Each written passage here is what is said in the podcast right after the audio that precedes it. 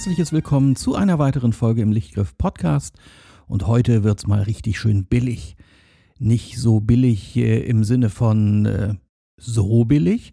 Nein, es geht um den richtig preisgünstigen Einstieg äh, oder auch den einfach preisgünstigen Spaß mit der Messsucherfotografie. Wir wollen also heute mal nicht uns um eine wahnsinnig teure Leica kümmern. Klar, eine schöne Leica, ein paar tausend Euro in die Hand genommen und schon haben wir das perfekte Fotowerkzeug. Nein, heute geht es um die Messsucherkameras, die wir für mehr oder weniger einen Appel und ein Ei bekommen können. Also so richtig günstige Geräte, mit denen man aber trotzdem richtig schöne analoge Bilder produzieren kann. Und deswegen wünsche ich jetzt viel Spaß mit den billigen Sachen.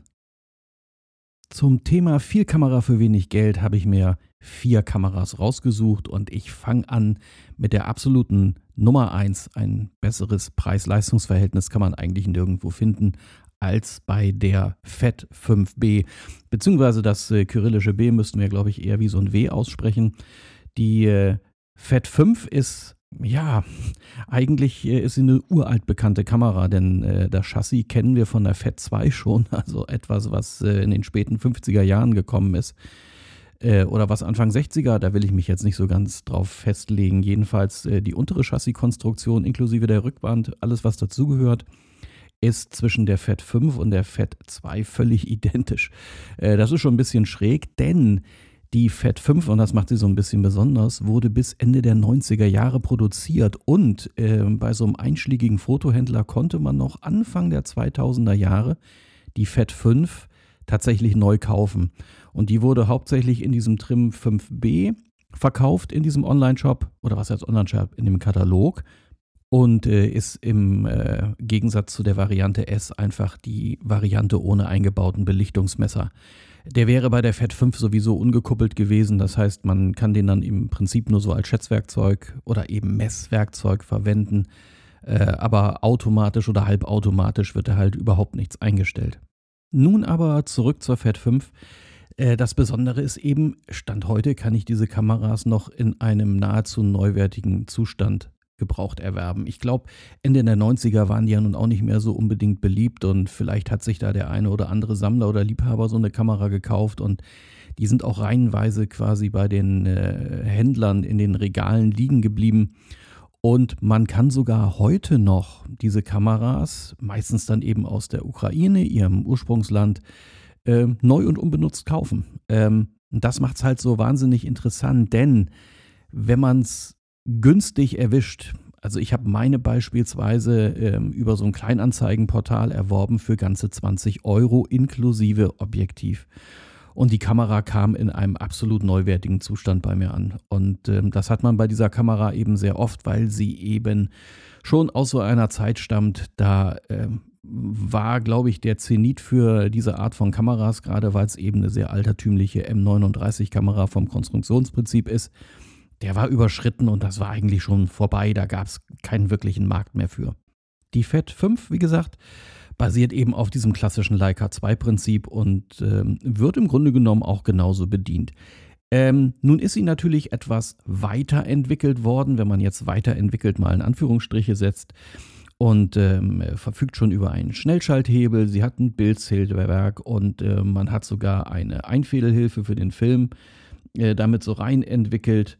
Äh, sie hat sogar einen Hotschuh äh, und eine Filmmerkscheibe, beziehungsweise so eine ASA-Merkscheibe, obwohl sie ja nun überhaupt kein Belichtungsmesser hat, aber man kann sich zumindest damit, ja, zumindest merken, was für ein, für einen Film eingelegt hat. Das äh, war es dann aber auch schon. Ähm, ansonsten eben klassisches Leica 2 Bedienungsprinzip mit Verschlusszeiten dann eben von einer vollen Sekunde bis zu einer Fünfhundertstel. Die ganze Kamera ist in der Regel gebundelt worden mit einem Industar 61. Dieses Objektiv, äh, vor allen Dingen, wenn es aus der quasi letzten Generation stammt, da gibt es also mehrere Varianten von, ähm, das hat eine Brennweite von 55 Millimetern und äh, eine maximale Offenblende von 2.8. Da könnte man jetzt sagen, na gut, sonderlich lichtstark ist das nicht und eine Design-Ikone ist das ganze Objektiv auch nicht, aber ähm, es ist halt ein typisches 2.8er. Es ist kontrastreich, es ist scharf, man macht mit der Linse eigentlich nichts falsch. Die Messsuchereinheit in der Kamera ist jetzt nicht unbedingt so das absolute Highlight. Ähm, die Vergrößerung ist nicht sonderlich hoch. Ich würde jetzt mal schätzen, ich habe da jetzt keine exakten Daten drüber, aber so irgendwo zwischen 0,6 und 0,7-fach so Vergrößerung, wie man das eher von diesen ganz kleinen Kompaktkameras her kennt. Aber er hat immerhin einen Dioptrienausgleich an der Rückseite. Man kann sich also das Sucherbild perfekt scharf stellen. Und es ist halt eben, ja, klassenüblich, wie das halt bei dieser Kamera auch so war. Er ist äh, äh, gut erkennbar. Er ist jetzt nicht der hellste auf, dem, äh, auf diesem Planeten. Aber wie gesagt, zum, zum Fokussieren mit einem Messsucher und überhaupt dieses Messsucher-Feeling zu bekommen, ist die Kamera absolut perfekt geeignet. Was mich halt natürlich jetzt so nebenbei nochmal eben schnell gesagt immer wieder begeistert. Ich gucke sie mir jetzt gerade an, weil sie neben mir steht. Ich meine, man zahlt da vielleicht 20 Euro für. Wenn du jetzt vielleicht Pech hast, hast du vielleicht 50 Euro dafür ausgegeben. Aber du hast eine Messsucherkamera inklusive Objektiv, die wirklich anständige Bilder produzieren kann. Also da muss man sich absolut nicht mit verstecken. Ist ein perfektes fotografisches Werkzeug. Und es ist wie gesagt eine M39-Kamera, das heißt, ich kann aus dem M39-Portfolio dort jedes x-beliebige Objektiv dran schrauben. Ich muss mich also nicht jetzt auf dieses Industar 61 beschränken. Ein schönes Jupiter 8 da dran geschraubt. Das sind wundervolle Linsen, wenn man Gutes erwischt hat. Oder eben halt ähm, von Fuchsländer gibt es ja noch eine ganze Reihe auch modernerer M39-Objektive, die man da dran verwenden kann was da geht und gefällt, das kann man eben mit der Kamera machen und damit ist sie natürlich sehr, sehr vielseitig einsetzbar. So ein bisschen ist das Design natürlich echt aus der Art geschlagen. Ne? Man merkt natürlich, dass die Konstrukteure sich irgendwie überlegt haben, ähm, ja, wie kriegen wir jetzt diese alte, antike Fett 2 irgendwie nochmal so ein Jahrzehnt in die Neuzeit getragen. Und ich meine, es ist ja schon wirklich bizarr, über 50 Jahre lang eine Kamera immer weiter zu bauen. Jedenfalls die baut sehr hoch nach oben auf, weil eigentlich immer wieder was dazugekommen ist. Ähm, merkt also, ja, die haben sich Gedanken gemacht, wie man wohl so einen Schnellschalthebel unterbringen könnte und haben den dann eigentlich nur so von der reinen Mechanik her einfach so obendrauf auf diesen ursprünglichen Drehknopf gemacht. Also der Drehknopf ist dann halt eben nicht mehr da. Dafür ist halt eben diese Mechanik für, die, für den Schnellschalthebel oben drüber. Und dann hat man sich noch überlegt, naja, ein Bildzählwerk ist auch nicht schlecht und hat das auch nochmal über den Schnellschalthebel gebaut.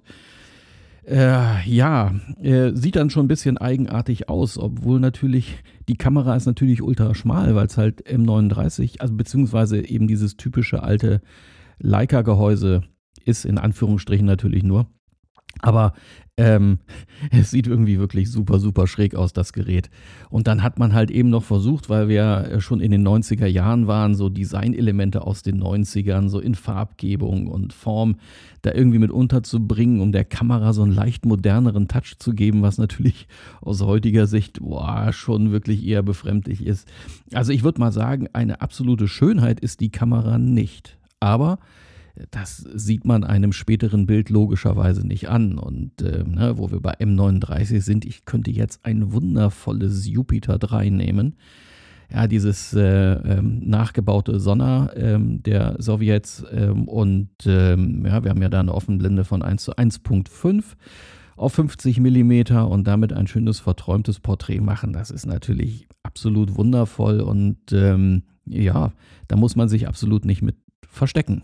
Also, die Fat 5 ist für mich so der absolute Preis-Leistungsliga, vor allen Dingen bei der Vielseitigkeit, äh, die in dieser Kamera drinsteckt, dadurch, dass sie Wechselobjektive unterstützt, dass sie einen anständigen Messsucher hat und äh, rundum einfach eine Kamera ist, mit der man richtig ernsthaft fotografieren kann. Ja, aber es gibt ja eben nicht nur diese wundervolle Fett, sondern es gibt dann noch so ein paar andere Kameras und damit schwenke ich jetzt mal über zu einer Kamera. Ja, die kann man, wenn man Glück hat, auf dem Flohmarkt ähm, am Ende des Flohmarkts schon geschenkt bekommen oder vielleicht für 1, 2, 3, 4, 5 Euro. Äh, wenn man jetzt nicht unbedingt quasi teuer auf einer Internetplattform sozusagen einkauft. Aber nein, wir reden von der Vitoret DR von Vogtländer. Auch so eine ganz, ganz kuriose Kamera. Äh, ich habe sie auf meinem Blog ja auch schon genau wie die 5B, äh, die Fat 5B vorgestellt. Es ist halt, ja, sie ist ultra simpel aufgebaut. Ähm, sie hat keinen sonderlich hohen Anspruch, aber Vogtländer typisch ein exzellentes Objektiv für ihren Preis. Einen wirklich astreinen Messsucher sogar mit einer 1 zu 1 Vergrößerung. Das ist ja, das hat man wirklich selten. Belichtungsmesser ist auch noch eingebaut, wenn er noch funktioniert. Er wird halt mit einer Selenzelle betrieben. Bei meiner jetzt zum Beispiel funktioniert er glücklicherweise noch. Aber für das, was die Kamera kostet und das, was sie kann, ist das schon schräg. Gucken wir uns jetzt mal ein bisschen genauer an. Die Vogtländer Vitorette DR ist eben eine Zentralverschlusskamera. Sie hat ein fest eingebautes Objektiv. Das heißt, man ist dann also quasi für immer in Anführungsstrichen auf dieses äh, eine Objektiv festgelegt. Ähm, es ist, handelt sich dabei um, naja, Vogtländer nennt das Color Lanta 2.850, also Offenblende 2.8 maximal bei 50 mm Brennweite. Halt so ein Klassiker, hatten wir jetzt ja eben bei der FET auch schon. Die typischen 50 mm Brennweite, 2.8 Offenblende ist nichts Weltbewegendes, aber auch nichts Schlechtes. Aber ähm, diese Linse, ich habe schon relativ oft mit dieser Kamera fotografiert und war jedes Mal total verblüfft, weil diese Linse ist für das, was es ist, wirklich unglaublich scharf, unglaublich kontrastreich. Was die Kleine nicht so unbedingt mag, sind so Gegenlichtsituationen. Da ist eine Sonnenblende sicherlich nicht verkehrt, aber jetzt auch nicht unbedingt zwingend notwendig. Der Messsucher bei der Vitorette, äh, der ist irgendwie, ja, der hat schon was Erheiterndes an sich. Ähm, 1 zu 1 Vergrößerung, ich so, oh, Wahnsinn, da haben die aber schön was konstruiert. Naja, konstruiert haben die eigentlich gar nichts. Ähm, dieser Sucher ist so simpel aufgebaut, dass er außer ähm, den beiden Spiegeln, also ein Oberflächenspiegel, ein Teilspiegel, überhaupt keine optischen Elemente enthält, sondern einfach nur Glasscheiben. Ähm, das äh, ja, resultiert natürlich in einem 1 zu 1 Abbild äh, der, der Natur und ist so gesehen nichts äh, Besonderes. Aber er funktioniert einfach brillant gut. Ähm, vor allen Dingen unterstützt dieser Sucher auch das äh, äh, Fotografieren mit beiden Augen. Wer das eben kann und wem nicht so wie so manch einem Berliner Fotografen schwummrig wird, der guckt mit beiden offenen Augen eben dann äh, auf die Szene, mit dem einen Auge durch äh, den Sucher, mit dem anderen Auge dann eben direkt, hat beide offen, wartet ein paar Sekunden, bis sich dieser 3D-Effekt im Kopf einstellt und dann da hüpfen einem die Motive an. Ich finde das einfach grandios das unterstützt halt äh, zufälligerweise diese Vitorette absolut perfekt.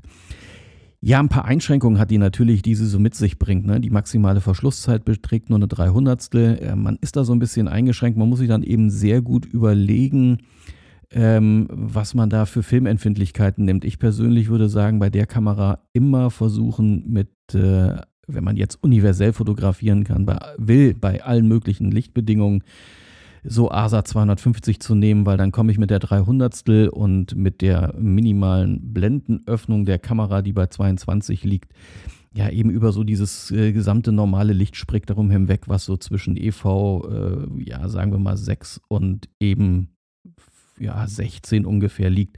Das kann man dann damit abdecken.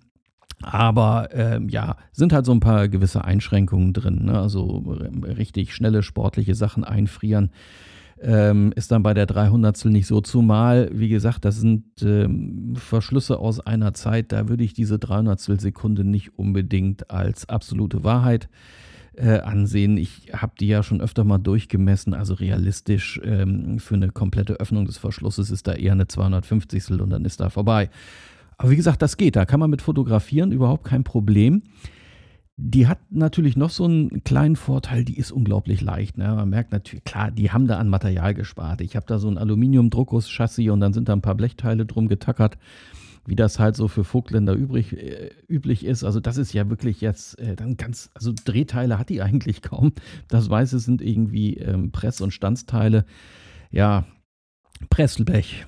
Pressblech. So, so wie man das eigentlich von günstigen Vogtländer-Kameras kennt. Aber wie gesagt, man kauft sich so eine Kamera wegen des Objektives und äh, die macht wirklich beeindruckende gute Bilder, easy im Handling. Und sie hat halt, finde ich, einen sehr schön ablesbar und designten Belichtungsmesser obendrauf. Ähm, ich habe also quasi dieses Match the Needle Prinzip, also man muss zwei Zeiger übereinander bringen und kann dann die gültigen ähm, Kombinationen aus Verschlusszeit und Blende ablesen in Abhängigkeit des eingestellten ASA-Werts Funktioniert hervorragend, kann man recht schnell äh, aufs Objektiv übertragen. Los geht's. Wie gesagt, und dadurch, dass die Kamera halt eben mit dieser Bildqualität überzeugt und einem nahezu hinterhergeworfen wird, absolute Top-Empfehlung. Ähm, besser kann man es eigentlich gar nicht treffen als mit der kleinen Vitorette. So, von der wundervollen Vogtländer Kamera äh, schwenken wir jetzt mal über auf etwas, was wahrscheinlich niemand von euch jetzt auch nur im Ansatz im Sinn hat. Es geht um eine Kamera, die verfügt über Wechselobjektive, wenn man das denn dann gerne möchte. Sie hat einen wundervollen Sucher mit 0,8-facher Vergrößerung hervorragend zu erkennen. Äh, man kann bei ihr Rahmenlinien einblenden von 35, 50 und 90 Millimeter. Das kann man über einen Schiebeschalter an der Oberseite umschalten. Wir haben einen Schnellschalthebel. Wir haben eigentlich alles, was man für eine moderne Kamera braucht.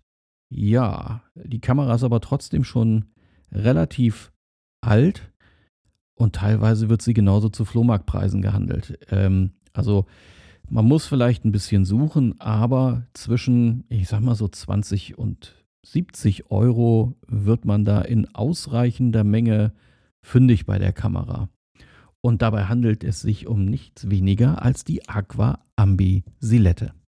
Ja, Aqua ist natürlich auch eher so ein Hersteller, den man von preisgünstigen Kameras kennt. Die Philosophie war ja eher, wenn, ne, wenn man schon äh, selber Filme herstellt, dann animiert man äh, oder dann kurbelt man den Filmabsatz dadurch an, dass man eben günstige Kameras verkauft. Das äh, hat man halt bei Aqua ähm, hauptsächlich so getan. Die hatten aber auch durchaus immer wieder mal ein paar vernünftigere Kameras im Programm.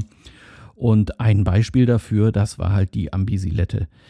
Die Ambisilette ist zwar auch eine Zentralverschlusskamera ähm, mit einem wundervollen Synchro-Kompur, geht halt bis zu einer 500 Sekunde, ähm, also fotografisch breites Einsatzspektrum, hat aber ein Wechsel Wechseloptik-System drauf. Also man kann äh, über einen Bajonettverschluss das vordere Objektiv abnehmen und eben durch äh, ein anderes ersetzen. Deswegen auch diese umschaltbaren Rahmenlinien. Aber jetzt muss man sich mal eins überlegen. Ich finde es faszinierend. Ähm, zu der Zeit, ich glaube, ich kenne keine Kamera aus dieser Ära. Wir reden ja jetzt von den ganz frühen 60er Jahren, Ende 50er, äh, wo man über einen Schiebeschalter einfach die Rahmenlinien umschalten konnte. Ähm, ja, wir kennen es von der Leica, dass man da so ein Hebelchen hat zum Hin- und Herschalten, aber sonst hatte das, glaube ich, so niemand gemacht und, und auf die Art und Weise, ähm, die ich als wirklich technisch brillant gelöst empfinde, hat das eigentlich zu dem Zeitpunkt niemand gemacht. Äh, viel, viel später erst, äh, wenn wir mal auf die ähm, Vogtländer besser schauen, ähm, da kam ja sowas dann wieder, aber die Kamera wurde ja dann erst ab dem Jahr 2000 gebaut. Also da gab es dann so quasi eine Lücke von äh, über 40 Jahren, wo man sowas dann so gesehen nicht mehr gesehen hat. Faszinierend, wie gesagt, was diese kleine Kamera, äh, und sie ist wirklich klein, handlich und kompakt, ähm, da so an Technologie mitbringt. Und was man auch sagen muss, ähm, das Standardobjektiv, was es zu dieser Kamera gibt, ein äh, sogenanntes Aquacolor Solinar 1 zu 2.8 äh, 50 mm Brennweite, ist absolut okay. Es ist jetzt kein Highlight in der Kamerageschichte oder im Objektivbau, aber ähm, aus meiner Sicht ähm, Schärfe und Kontrast passen da durchaus. Ähm, ist, ist halt zeitgemäß. Also auch, auch die Kamera war ja jetzt ja nicht so ein höllenteures Gerät zu der damaligen Zeit, ähm, sondern eher etwas, nennen wir es mal, leistbares. Aber ähm, das fotografische Ergebnis bei der Kamera kann sich absolut sehen lassen. Also ihr werdet da jetzt, haben wir ja auch die beiden anderen Kameras, sind ja äh, standardmäßig mit äh, ja, 50 mm Brennweite bei ähm, einer maximalen Blendenzahl von 2.8 ausgestattet. Und ich würde mal sagen, bei keinem dieser Kameras würde man jetzt einen Unterschied sehen oder erkennen können, äh, womit die aufgenommen wurden. Also ähm, das ist alles auf so einem Niveau, wo man sagen kann, damit kannst du vernünftige Bilder machen. Und das eben zu einem unglaublich günstigen Tarif. Und gesprochen für die Ambisilette, meine eigentlich mag es kaum sagen, aber ähm, ich habe wirklich nicht mehr als 20 Euro für meine bezahlt. Die lief mir mal dann ganz zufällig auf einem Kleinanzeigenportal über den Weg. Ähm, sogar noch ähm, mit den Zusatzobjektiven dazu und der Tasche und äh, ach Gott, da war noch so irgendwie Filter waren auch noch mit dabei. Das war so ein Komplettset.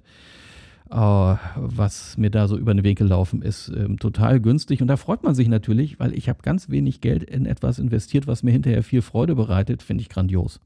Ja, wie gesagt, Aqua Ambisilette, schaut mal, ob ihr da im Internet irgendwas findet. Äh, oder wie gesagt, mal so eine Empfehlung am Rande. Am günstigsten kommt man eigentlich weg, wenn man auf Fotobörsen und äh, auf Flohmärkten unterwegs ist. Ähm, Gerade jetzt bei so einem großen Online-Auktionshaus, ähm, ja, die Anzahl Privatverkäufer, die jetzt wirklich noch einen Bezug vielleicht zu dem Artikel haben, den sie da verkaufen, ist halt nicht mehr sonderlich groß und äh, Händler versuchen dann halt eben so ihren Schnitt zu machen und die Preise, die da teilweise aufgerufen werden, die sind äh, wirklich jenseits von Gut und Böse und da wäre ich dann auch nicht mehr bereit, äh, rein zu investieren. Und so ein Gang über den Flohmarkt, gerade jetzt, wo das Wetter wieder schön wird, das macht ja auch durchaus Spaß oder mal eine Fotobörse besuchen und äh, da kommt man zu ganz anderen Preisen an solche Kameras heran. Ja, gleiches gilt ähm, für die nächste Kamera, die ich vorstellen möchte. Die Nummer 4 hier in der Runde. Auch sie kommt standardmäßig mit einem 50 mm Objektiv und einer maximalen Blende von 2.8 um die Ecke. Aber wenn ich jetzt mal, ich habe sie hier gerade in der Hand, von vorne drauf schaue, dann steht neben der 2.8 oder beziehungsweise davor der Schriftzug Tessa. Und unten drunter steht auch noch ganz wundervoll Carl Zeiss Jena. Und ich glaube, ihr könnt schon fast erahnen, um was es sich handelt. Und wer sie nicht kennt, der lernt sie jetzt eben kennen. Es ist die Vera 3. Äh, die Vera, eine Kamera aus der ehemaligen DDR, ähm, in den 50er Jahren vorgestellt, ähm, bis so Mitte 60er, ich glaube 1966 war dann Schluss äh, mit der Produktion der Kamera. Äh, die ist, die ist eine Ikone äh, der ostdeutschen Kameraindustrie. Ich finde sie grandios, diese kleine Kamera. Äh, auch wenn gleich ich diese Snoopy-Nase, mit Snoopy-Nase meine ich jetzt diesen Objektivdeckel, den man ähm, davor schrauben kann und den man dann auch, wenn man ihn umdreht, als äh, Sonnenblende fürs Objektiv verwenden kann. Der ist designtechnisch schon wirklich äh, eigenartig, aber der Rest der Kamera, ich bin da voll wirklich absolut begeistert von dieser Kamera.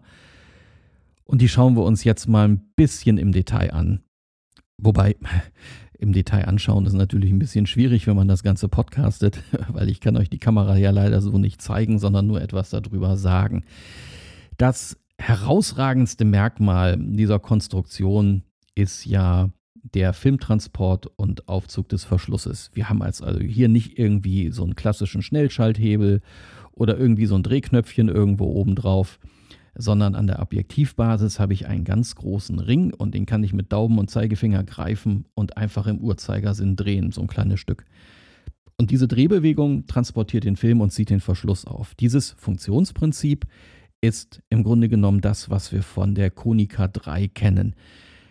Bei der Konica ist das ein total kompliziertes Konstrukt und ganz wild gemacht mit, äh, mit Gleitschlitten und vielen Zahnrädchen und Hebelchen. Es ist äh, wirklich irre. Und die Konstrukteure der Werra, die, die haben das wirklich genial gelöst. Wirklich genial gelöst, weil es nur ganz, ganz wenige Teile sind. Ähm, aber genau das erreichen, was erreicht werden soll. Also ganz ehrlich, da hätten sich die Konica-Ingenieure durchaus mal eine Scheibe dran abschneiden können. Ähm, zumal die kleine Werra braucht halt nur eine Drehbewegung. Bei der Konica muss ich ja einen Doppelaufzug betätigen, um eben den Film weit genug zu transportieren. Klar, bei der Konica geht, das, äh, geht diese Bewegung leichter, man muss nicht so viel Kraft aufwenden. Aber ich finde, die, die äh, Vera ist immer noch super leicht zu bedienen. Ja, auch die Vera kommt mit äh, Wechselobjektiven daher. Da hat es dann drei an der Zahl gegeben. Das standardmäßige 50er, dann gab es noch wahlweise ein 35er und ein 100er. Kann man also wunderbar wechseln an der Kamera. Und ähm, wie gesagt, ich spreche jetzt hier für das Vera 3 Modell, äh, weil nicht alle Veras sind mit einem Messsucher ausgestattet. Ähm, die Kamera hat also ein Messsuchersystem, was aber nicht mit einem Mischbildentfernungsmesser arbeitet, sondern einem Schnittbildentfernungsmesser. Bei einem Mischbild, das ist das, was wir hinlänglich ja alle so kennen, ähm, da ist das, äh, dieser Messfleck, der ähm, vermischt sich quasi mit dem Blick durch den Sucher. Das heißt also, das Bild in dem Messfleck und das Bild im Sucher, die überlagern sich. Ich kann das differenziert voneinander erkennen, was sich da so für zwei Bilder gegeneinander verschieben. Beim Schnittbild ist das wirklich so, dass der Messfleck aus dem eigentlichen Bild ausgeschnitten ist. Man kann an den Rändern damit wirklich perfekt fokussieren, äh, geht wunderbar und super exakt. Also das kann die Kamera meisterhaft. Wenn man allerdings, das ist der einzige Nachteil dabei, wenn man auf ein Objekt fokussieren will, was äh, innerhalb dieses Messfleckes ist, ja, dann sehe ich natürlich äh, nicht mehr die Abgrenzung zum umgebenden Motiv. Und das bedeutet, ähm, ja, dass ich es mir dann äh, ein bisschen schwer mache. Also so auf dem Auge fokussieren bei einem Porträt, das ist dann schon wirklich nicht einfach. Klar, man kann dann so leicht nach oben fahren, bis man dann so an die Kante gekommen ist, an die Unterkante oder Oberkante und dann eben darauf fokussieren und wieder leicht zurückschwenken und solche Geschichten. Aber ja, das ist nicht so ganz ideal. Wo der Sucher auch so ein bisschen versagt ist, wenn man nicht viel Kontrast drin hat ähm, sich aber das Motiv auch in sich nicht irgendwie abwechselt. Also einfaches Beispiel, ähm, du hast irgendwo so eine Fliesenstruktur, äh, die verfugt ist und du hast eine helle Fliese mit hellen Fugen, wo wenig Kontrast drin ist. Kannst du mit dem Ding nicht erkennen. Also, das ist ähm, klar, ich, ich sehe immer, ich sehe zwar die Fuge, aber ich sehe halt nicht die Abgrenzung nach außen hin. Also, das ist nicht so ganz einfach. Ähm, auf der anderen Seite aber, wie gesagt, für, für 99 Prozent der normalen fotografischen Anwendungen ist dieser Sucher trotzdem wirklich genial, weil, also mir würde jetzt kein Messsucher einfallen, mit dem ich tatsächlich exakter auf einen bestimmten Punkt fokussieren kann. Ähm, denn diese scharfe Abgrenzung, ähm, die, diese, äh, die dieser Messfleck hat, ne, das ist also nicht so ausgefranst wie bei den meisten Kameras, sondern das ist sogar noch deutlich präziser abgegrenzt, als man das von einer Leica kennt. Und damit äh, kann ich mir wirklich, wenn ich jetzt so eine, so, so, eine, so eine vertikal verlaufende Struktur habe, auf die ich fokussieren kann, ich kann den Fokus auf den Millimeter genau setzen. Unter der Voraussetzung, der Messsucher ist richtig justiert, aber da sind wir bei dem nächsten Punkt. Äh, Justagetechnik technisch ist die, die wäre einfach ein Traum, weil man ähm, das wirklich fantastisch feinfühlig und genau einstellen kann. Wirklich absolut großes Kino was da ähm, gebaut wurde. Das Schöne halt bei der Werra ist, deswegen zähle ich sie hier auf, man bekommt sie halt so günstig. Also ich, ich sag's jetzt mal so, ich würde mal so um die 50 Euro einplanen, ist vielleicht ein bisschen teurer als die anderen Kameras, wenn man Glück hat. Ähm, ich habe auch schon welche gesehen, die sind über, äh, äh für 20 Euro ähm, irgendwie über den Ladentisch sozusagen gegangen. Ähm, wie gesagt, Sie haben eine Frage, wie viel Geduld habe ich, kann ich lange abwarten, wenn ich jetzt irgendwas beobachte oder habe ich eben den direkten Kontakt zum Verkäufer, weil ich ihn irgendwo auf dem Flohmarkt treffe oder so. Wobei man da schon, glaube ich, eher in den Osten äh, der Republik gehen muss, ähm, weil das ja halt jetzt äh, in den alten Bundesländern nicht unbedingt äh, eine verbreitete Kamera war. Hingegen aber ähm, in den neuen Bundesländern, in Anführungsstrichen, es gibt keine neuen Bundesländer mehr. Es gibt nur noch Bundesländer. Es ist ja Blödsinn, über neue Bundesländer zu reden. Und ähm, wie gesagt, wenn man etwas in den Osten der Republik fährt, ähm, ja, da kann man die äh, auf Flohmärkten sicherlich massenhaft finden. Ähm, unglaublich günstig halt, ähm, wie man da in die Fotografie einsteigen kann. Jetzt haben wir es mit einer Messsucherkamera zu tun. Auch sie hat einen Zentralverschluss, trotz der Wechselobjektive eine wundervoll kompakte Bauform. Also die liegt in der Hand und lässt sich in der Tasche verstauen. Das ist wirklich der Wahnsinn. Die ist sogar noch ein Tick kleiner als eine Leica CL. Ähm, das muss man sich mal auf der Zunge zergehen lassen und mit ihren 536 Gramm wiegt sie ja, wenn man das Objektiv, das Standardobjektiv, das 50 mm Objektiv mitrechnet das hat man mal ruckzuck in die Tasche gesteckt und das Ding ist wirklich robust und schön verarbeitet und sieht cool aus. Und äh, meine Variante ist jetzt hier die mit der äh, Thüringer Waldgrünen Belederung bzw. Bewulkanitung, um es mal so zu formulieren. Ähm, einfach ein tolles Ding. Und die hat an der Rückseite auch einen Dioptrienausgleich. Das heißt also, jemand wie ich, der normalerweise eine Lesebrille braucht, der dreht sich dieses Okular etwas nach draußen und dann sehe ich ein perfekt scharfes Messsucherbild. Allein das ist eigentlich schon der Grund, eigentlich nur noch mit der kleinen Werra zu äh, fotografieren. Nee, aber der eigentliche Hauptgrund, und deswegen ist die hier so ein absolutes Highlight, äh, ist das Tessa. Und ähm, ein Tessa-Objektiv ist ein Tessa-Objektiv. Ähm, wirklich irre. Kontrastreich, scharf wie nur irgendwas bis in die Ränder rein. Also ich finde das grandios, dieses Objektiv. Ähm, alleine das schon ist, ist der absolute Grund, sich so eine Werra zuzulegen. Ja, Messsucherspaß für wenig Geld. Jetzt haben wir also äh, insgesamt vier Kameras durch, ähm, mit denen man für wenig Geld ein unglaublichen Spaß haben kann. Aber ich lege jetzt noch mal so ein paar Kameras hinten dran, ähm, ohne da jetzt äh, zu sehr im Detail reinzugehen, weil es eben schwierig wird. Ähm, auch eine ganz tolle Kamera, teilweise super günstig zu bekommen, obwohl da ist halt die Schwankungsbreite sehr hoch, ist die Vitessa T von Vogtländer. Ähm, auch da habe ich es ja wieder mit einem System mit Wechselobjektiven zu tun, allerdings auch wieder mit Zentralverschluss. Ist halt eben so, in den 50er, 60er Jahren war das ja noch äh, eine sehr angesagte Technologie. Auch hier haben wir es so, Vogtländer-Objektive sind in der Regel über jeden Zweifel erhaben und ähm, da kann man also getrost zuschlagen. Das Problem bei der ähm, Vitessa T ist dann halt eben eher, ob ich sie günstig bekomme oder nicht. Also die Schwankungsbreite ist sehr hoch und um da zu sagen, ich kann die für günstiges Geld irgendwie, ja, da muss man einfach Glück gehabt haben und da kann man jetzt, äh, also es ist nicht so der Regelfall, als könnte man sich da irgendwie günstig eine schießen. Ähm, ich habe jetzt auch für meine auch nicht sonderlich viel Geld bezahlen müssen, allerdings war die halt kaputt. Und ähm, ich gehe jetzt bei allem, was ich jetzt hier erzählt habe, gehe ich davon aus, ähm, ähm, dass ihr eine Kamera bekommt, die eben noch funktionsfähig ist. Ähm, ich habe jetzt für meine Vitesse T auch gerade mal 20 Euro bezahlt, aber die war halt in einem nicht mehr funktionsfähigen Zustand. Ja, für mich natürlich ideal, ruckzuck war sie repariert. Ähm, das ist bei der Vitessa T auch nicht äh, sonderlich kompliziert. Man kann die sehr, sehr gut warten, vor allen Dingen, wenn noch alle Teile vorhanden sind und kein Versuch, Reparatur, äh, Reparaturversuch unternommen wurde. Aber ähm, das soll ja nicht der Regelfall sein. Ja, neben der Vitessa T fällt mir noch eine Kamera ein, die natürlich immer wieder schön ist und das ist die FET 1. Äh, also im Prinzip die ukrainische Kopie der ähm, Leica 2. Ähm, eine wundervolle Kamera. Man merkt halt, die stammt halt auch noch äh, aus Zeiten, wo die Maschinen, die dort benutzt wurden, um sie zu produzieren, in Kharkiv, wo die Kamera im Original herkommt, ähm, die waren da scheinbar noch in Ordnung. Also gerade bei den früheren Kameras hat man da eine wirklich exzellente Qualität. Also ähm, wenn die, vor allen Dingen, wenn die in einem guten Zustand und gewartet sind, muss man mal fairerweise sagen, die sind nicht wirklich weit von einer Leica entfernt. Übrigens, weil ich immer wieder höre, ja, aber die Fett, die lässt sich ja so schwer aufziehen. Bei der ähm, Leica geht das so butterweich, deswegen ist die Leica viel besser.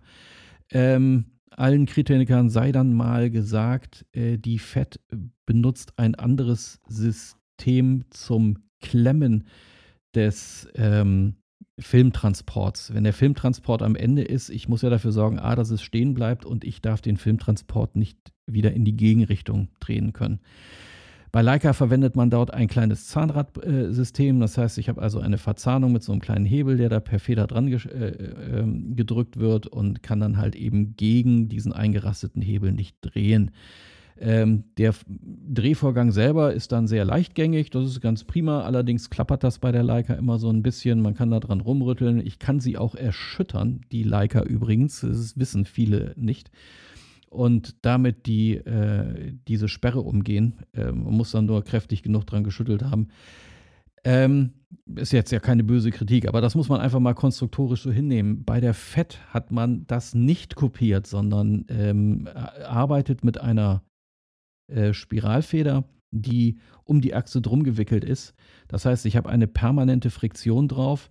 Und wenn man ähm, die Spule in die Gegenrichtung drehen will, dann ähm, zieht sich quasi die, diese Feder wie eine Schlinge um äh, die Achse.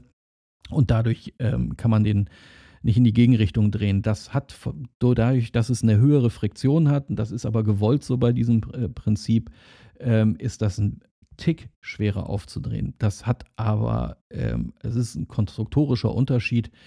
Ähm, das ist nichts Schlechtes, nichts Gutes. Es ist einfach neutral. Das ist so, wie es ist. Das ist kein Qualitätsmerkmal.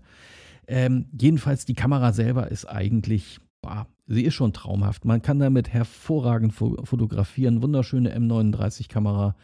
Ähm, auch durch diesen 1 zu 1 Sucher ähm, kann ich wunderbar mit beiden Augen fotografieren. Äh, das ist für mich immer so ein, so ein richtiges Killerkriterium. Ähm, diese Kameras bekommt man auch für sehr, sehr wenig Geld. Äh, also teilweise auch so, ich sag mal so um die 20 Euro oder ein bisschen mehr. Aber ähm, dadurch, dass sie mit Verschlusstüchern arbeiten, ja, die Garantie, dass die heute noch funktionieren, ist sehr, sehr gering leider. Das heißt also, es ist nicht sonderlich wahrscheinlich, dass man eine Fett 1 erwischt, die man sich mal so ebenso besorgt, die ähm, einfach in sich perfekt funktioniert. Ist leider nicht so. An dem Rand, äh, ja, am Rande dessen sei nochmal eben erwähnt, äh, die Kamera gibt es ja auch quasi unter dem äh, Namen Sorki, eben aus äh, Russland, also auch ehemalige Sowjetunion.